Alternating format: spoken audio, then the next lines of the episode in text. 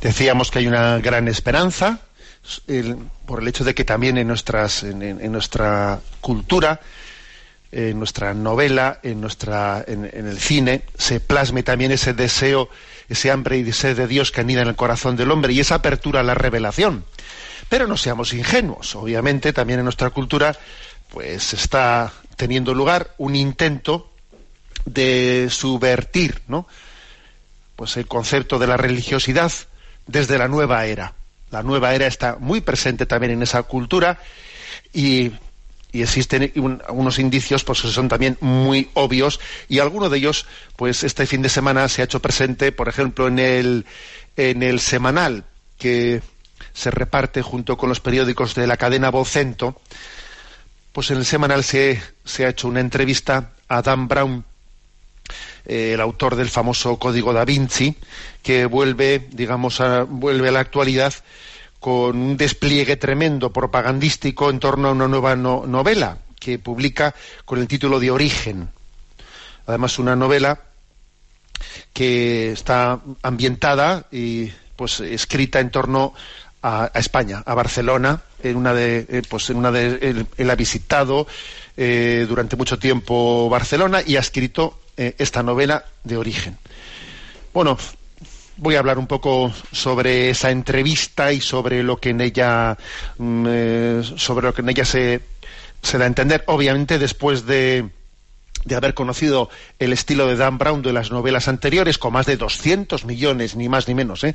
200 millones de novelas vendidas, pues obviamente estamos hablando de esta nueva novela Origen, nos podemos esperar que va a seguir absolutamente la, misma, la misma línea. ¿eh? Viene él diciendo pues que sobre todo yo creo que la gran afirmación que viene a decir es que él no es una persona religiosa, sino una persona espiritual. ¿eh? Él dice, de niño fui profundamente religioso, pero llegó un momento en el que dije, esto que me cuentan en la iglesia ya no tiene sentido y entonces en él se despierta una especie de espiritualidad hecha a su medida, ¿no? que él pues la mezcla de todo tipo de esoterismo, etcétera, y le saca mucho rédito, todo, todo hay que decirlo, ¿no? En, en la, digamos, en esta nueva versión de origen, por lo que uno entresaca de esta, de esta entrevista, obviamente se ve claramente que los malos siguen siendo los católicos. Está claro que aquí, para la nueva era, la Iglesia Católica, pues es el enemigo a batir, son los malos, ¿no? Los malos del lugar. Y, y, hace una especie de una religiosidad que va de la mano de la ciencia frente a, a la fe católica que está totalmente enfrentada con la ciencia, ¿no? Un detalle de la entrevista que a todo el mundo le habrá pasado desapercibido, pero vamos, pero, es que algunos tenemos un ojo un poco así, eh, pues incisivo, ¿no? Le preguntan en la entrevista, ¿tiene hijos? Y responde él, no tengo hijos por decisión propia. Lo pensé mucho. Adoro a los niños, tengo sobrinos, alumnos, pero no he tenido hijos. Me di cuenta de que si hubiera tenido hijos, no habría escrito mis libros, no habría tenido tiempo, requieren tanto tiempo y energía y sé que como padre me hubiera gustado ser como, como el mío, que estaba a mi disposición todo el tiempo. Llegó un momento en el que mi mujer y yo nos planteamos sí o no y decidimos que no, que no teníamos, que no tendríamos hijos. Y yo no me arrepiento, me siento bendecido por una vida completa y no se puede tener todo. No puedes vivir todas las vidas posibles, tienes que elegir una. Pues sí, señor Don Brown, usted ha elegido la vida de la ficción frente a la vida de la realidad. Es curioso, ¿eh? Ese detalle no es un detalle anecdótico. El detalle de decir es que yo, si me meto en, ¿eh? en todos estos libros de la nueva era, no tengo tiempo para los hijos. Claro, usted no tiene tiempo para, para la vida real. Y entonces hace una vida a su medida, hace una religión a su medida. Porque es que los hijos, los hijos son, son, son una referencia de la vida verdadera frente a la vida ilusoria que nosotros nos podemos construir en nuestra mente. Y es curioso, ¿eh? Como, como uno, en el fondo, todos los valores conjugan y el rechazo o la renuncia, ¿no? A la paternidad, a la maternidad, eh, conjuga perfectamente con esta nueva era, con esta, eh, con, esta visión de la vida hecha a nuestra medida, conforme se adapte a mí, conforme, o sea, yo no me adapto, no, yo no respondo a la verdad de la vida, sino hago una vida eh, que se conforme a mi, pues, a mi gusto personal. Voy a leer un, un articulito que he sacado del ordenador que le tenía ya olvidado, que escribí en su día cuando este hombre publicó su famosa novela tan exitosa del Código da Vinci. ¿eh? Creo que tiene eh, mucha actualidad y la voy a eh, os voy a comentar, os voy a compartir este artículo. Creo que creo que cuando lo escribí, no estoy seguro todavía, un servidor no era obispo, era entonces párroco del Salvador de Zumárraga. y el título del artículo era Da Vinci al desnudo. De vez en cuando nos sobresaltamos con la noticia de que algún niño se ha tirado por el balcón de su casa pensando que sería capaz de volar. Tantos juegos virtuales e interactivos llegan a producir serios trastornos en la percepción de la realidad. Peligros de la infancia, diría alguno. ¿Y los adultos? ¿No tenemos también el riesgo de confundir ficción con realidad, llegando a percibir y juzgar la existencia desde una novela? La proliferación de tantos códigos da Vinci en librerías y salas de cine ha de tener a buen seguro una explicación múltiple y compleja. Morbo que reduce la espiritualidad a un juego de detectives, religiosidad de consumo privado sin exigencias morales, carencia de formación histórica y humanística y humanista que pretende ser suplida por novelas de ficción, ataque sistemático a la Iglesia Católica, siempre contra la Iglesia Católica y no contra otras. Es curioso. Dado que el autor de Código da Vinci afirma haber fundamentado su novela en exhaustivas investigaciones, es conveniente, especialmente conveniente, que examinemos las fuentes históricas de las que dice apoyarse. Nos referimos a los evangelios apócrifos de origen gnóstico. ¿Qué, son los evangelios gnósticos? Es cierto que Dan Brown ha podido encontrar base histórica e ideológica para su fábula en esta literatura agnóstica. El gnosticismo es un conglomerado de herejías que se extienden a partir de mediados del siglo II, principalmente por Siria y Egipto. Desde allí se difundieron hasta el siglo VI por diversas partes del Imperio Romano, momento ya en el que poco a poco se integran en el maniqueísmo. Como es lógico, las sectas gnósticas rechazaban nuestros evangelios canónicos, Marcos, Lucas, Mateo y Juan, y escribieron otros evangelios muy posteriores, en los que fundamentaban sus teorías. La doctrina gnóstica fue considerada herética por la Iglesia Católica fundamentalmente por dos motivos. En primer lugar, porque niega la bondad de la creación material del mundo. Ellos piensan que la materia es mala y fue creada por un Dios que engañó al Dios Todopoderoso. En segundo lugar, y en consonancia con lo anterior, la Iglesia Católica declaró también herética la doctrina gnóstica sobre Jesús al considerar que su cristología era docetista. Jesús no era verdadero hombre. Había tomado la apariencia de hombre, pero en realidad era como un Dios disfrazado de la condición humana. Frente a estas corrientes, entre otras, la Iglesia afirmó en el concilio de Nicea que Jesucristo era verdadero Dios y verdadero hombre. La encarnación no era una apariencia, sino que el Hijo de Dios asumió la naturaleza humana con todas las consecuencias.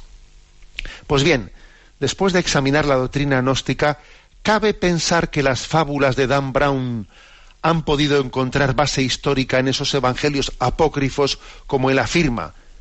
Veámoslo con detenimiento. En las páginas 305 y 306 de la novela, el autor afirma que en el Evangelio de Felipe, perteneciente a las corrientes citadas corrientes gnósticas, se afirma que María Magdalena era la compañera de Jesucristo. La novela pretende abrir un nuevo horizonte al lector al descubrirle que en hebreo o arameo compañera significa esposa. María Magdalena sería la esposa de Jesús, según este evangelio gnóstico. La cuestión es verdaderamente ridícula, ya que el citado evangelio no está escrito en, hebreo ni en arameo, como la novela de Down Brown supone, sino que está escrito, escrito en griego copto. Y el término koinonos no podrá ser traducido nunca por esposa, sino por compañera o incluso como discípula. Pero el campo principal para rebatir a Dan Brown no es tanto el filológico, por mucho que en su novela cometa errores tan espectaculares como este último que hemos señalado, sino sobre todo la comprensión teológica de las doctrinas gnósticas heréticas, en cuyos evangelios él pretende apoyarse para descubrir la auténtica imagen de Jesucristo. Veamos dos ejemplos. La doctrina gnóstica pensaba que el matrimonio era despreciable, porque para ellos procrear hijos era tanto como perpetuar la materia, que es mala, y mantiene apresada la chispa de la luz divina. Es absolutamente impensable que un seguidor de Jesucristo de tendencia agnóstica pueda afirmar que Jesús hubiese casado. Para ellos hubiese sido tanto como denigrar a su propio líder. Es más, frente a aquellas herejías, fue la Iglesia Católica la que salió en defensa del matrimonio como institución natural y como camino para la revelación de la vocación al amor que Dios ha dado al hombre. Si los evangelios no cuentan que Jesús estuviera casado, es simplemente por la sencilla razón de que fue célibe. No hay ningún otro indicio histórico, ni siquiera en los evangelios apócrifos, que nos conduzcan a pensar lo contrario. Algo parecido hay que decir de una de las tesis del Código da Vinci, que afirma que Jesús solo fue un mero hombre y que en los siglos posteriores la Iglesia formuló unos dogmas que divinizaron la figura de Cristo. Y esto también pretende fundamentarlo Dan Brown en los escritos gnósticos, pero no se da cuenta de que, como hemos explicado, la herejía gnóstica pecaba justamente de lo contrario. Los gnósticos eran docetistas, pensaban que Cristo, más que pensaban en Cristo más como Dios que como hombre. Lo que negaban precisamente era su condición humana, no su condición divina. Una vez más tenemos que decir que negar la divinidad de Jesucristo apoyándose en las fuentes gnósticas es un disparate histórico. Es utilizar una herejía para afirmar otra herejía totalmente contraria a la anterior, a la manipulada. Sin embargo, hay algo en lo que sí coincide la herejía gnóstica y tantos códigos da Vinci en boga en nuestros días, el ocultismo, la creencia en que Dios será conocido por los rastreadores de los secretos sin descifrar, las cábalas, la desconfianza. Nada que ver, más bien lo contrario, con lo que afirma Jesús en los Evangelios. Te doy gracias, Padre, porque has ocultado estas cosas a los que se las dan de sabios e inteligentes y se las has revelado a la gente sencilla. A vosotros os llamo amigos, porque todo lo que me ha revelado el Padre os lo he dado a conocer. Todo lo que sabemos los cristianos es lo que en el catecismo de la Iglesia Católica se enseña y está expresado abiertamente para cualquiera que desee conocer la fe cristiana y adquiera para ellos los textos precisos en una librería religiosa. Pero al hombre soberbio le cuesta creer que Dios no tenga secretos con nosotros. Le cuesta aceptar que Dios sea tan sencillo y concreto como se nos muestra en los Evangelios y en su Iglesia. A veces ocurre que proyectamos en Dios nuestra forma complicada de ser y nos imaginamos la religiosidad como un oscuro jeroglífico a descifrar. Todavía me estoy acordando de un asiduo lector de este tipo de novelas que un día se me acercó en la calle diciéndome en voz baja y tono misterioso Ustedes saben cosas que no pueden contar, ¿verdad? No pude por menos de dar gracias a Dios de que a Dan Brown no se le hubiese ocurrido mencionar en su novela alguna técnica de suspensión de los cuerpos en el aire, custodiada por los templarios en las cuevas secretas del Vaticano, porque a buen seguro que hubiésemos visto también a ese hombre precipitarse al suelo desde el balcón de su casa. Bueno, este articulito, Da Vinci al desnudo, lo escribí pues haciendo una crítica sobre aquella novela que lanzó a la fama pues a Dan Brown, ¿no? Y, así como en aquella novela pues él se basó eh, especialmente en ese confusionismo sobre los evangelios apócrifos, los eh, de tipo gnóstico, etcétera, ¿no? Como haciendo entender como si hubiese otra revelación oculta, etcétera, que él viene a descubrir en, la novela actual Origen, lo que viene es pues a manipular otra leyenda negra, ¿no? La leyenda negra del enfrentamiento de la fe católica contra la ciencia. ¿eh? Cuando resulta, fijaros bien, que creo que si la fe católica se ha caracterizado por algo, ha sido pues por el diálogo, ¿eh? por el diálogo fe-ciencia, y acordaros de cómo la Santa Sede pues ha dado luz a todas las academias de las ciencias, las academias de las ciencias, ¿no? y, decir que, que precisamente pues el, Bang, esa teoría del, del, inicio del mundo desde una explosión cósmica, pues nació también desde, decir, desde, desde un alma, desde un sacerdote, ¿eh? desde un sacerdote belga que, que, la dio a luz en ese en esa prontitud y capacidad de diálogo entre, entre la religiosidad y la ciencia. Bueno, creo yo que en este momento la frontera, la frontera que la nueva era, la nueva era combatirá siempre, es la de la revelación. La nueva era pretende ser ella la reveladora de los, de los misterios ocultos. ¿Eh? O sea, la nueva era no puede aceptar que, que la revelación de Dios esté a disposición de los sencillos, que los sencillos puedan llegar a alcanzarla, eh, a coger la revelación de Dios en los evangelios. Eso para la nueva era es, es insultante. Solo los que escudriñan los, eh, pues los misterios ocultos, solo los que juegan al ocultismo, los que juegan, eh, son los capaces de descubrir no sé qué secreto que estaba escrito, escrito en no sé qué lugar, ¿no?